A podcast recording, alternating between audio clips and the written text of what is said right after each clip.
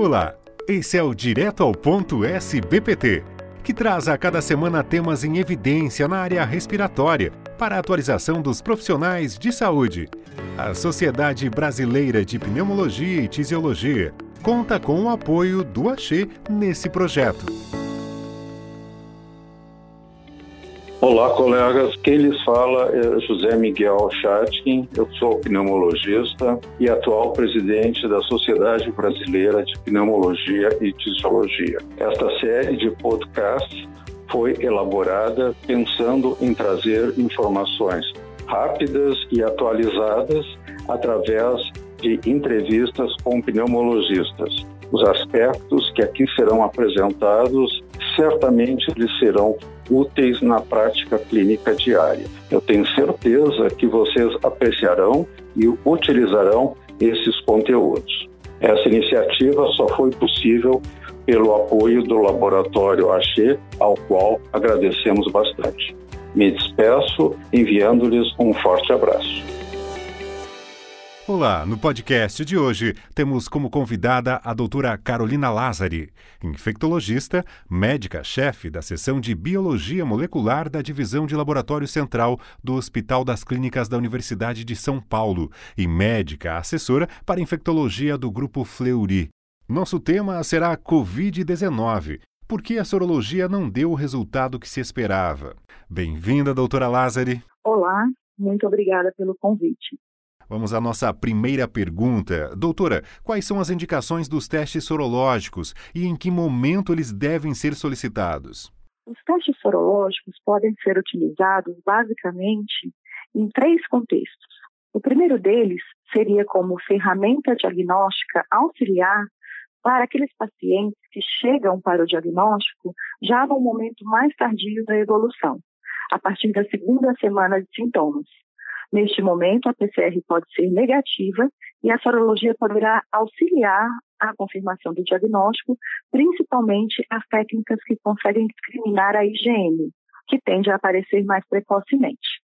O segundo contexto seria para avaliação de pacientes, de pessoas assintomáticas ou oligossintomáticas que não chegaram a fazer a PCR e tiveram um contato bem estabelecido ou são expostos de maneira recorrente, como os profissionais de saúde, ou tiveram uma sintomatologia pregressa que não chegou a ser confirmada por PCR naquele momento.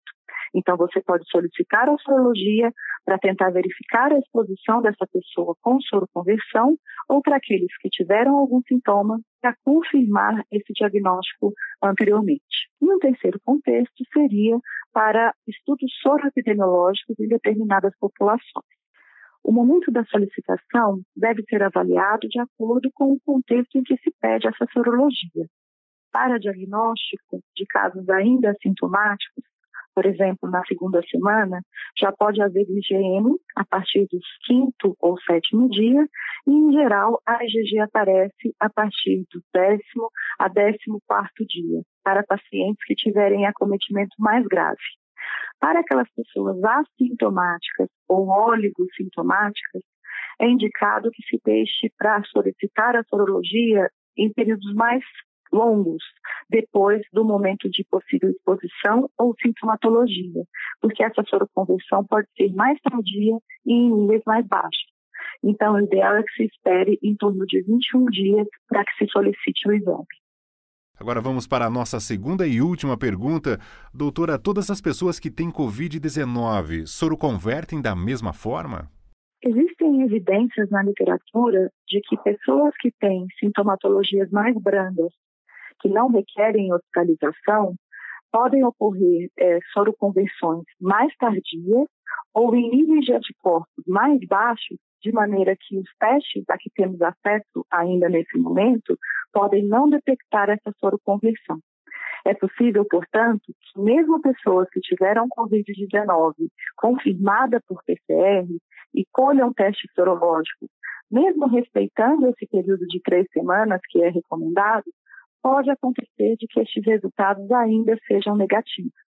Seja porque ainda não ocorreu a soroconversão, seja porque ela ocorreu com um nível de anticorpos baixo e que não pôde ser é, detectado pelos testes que foram realizados. Mais ainda se a gente fala de casos não confirmados. Existe, inclusive, uma pesquisa publicada pelo Hospital de Mount Sinai, de Nova York, com 1.343 pacientes que foram submetidos a testes sorológicos, porque tiveram Covid-19. No grupo de 624 pacientes que tinham a doença confirmada por PCR, 89% apresentou anticorpos detectáveis quando polido o teste, uma mediana de 24 dias após o início dos sintomas.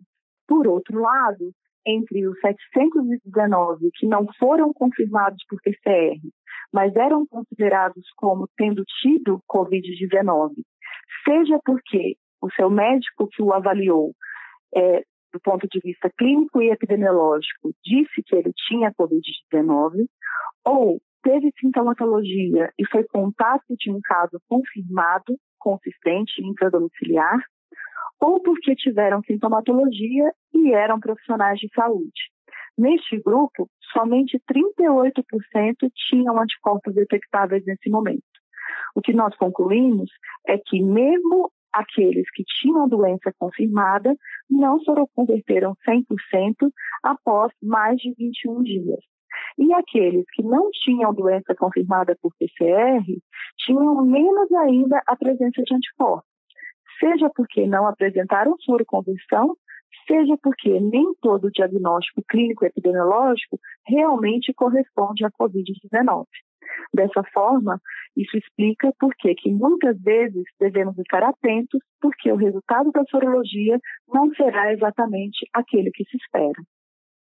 Agradecemos demais à doutora Lázari pelas informações importantes. Esperamos poder contar com a sua participação em futuros podcasts. Até lá. Muito obrigada, estamos sempre à disposição. Esse podcast da SBPT, que traz conhecimento atualizado para você, teve o apoio do Axê. Fiquem bem, até a próxima semana.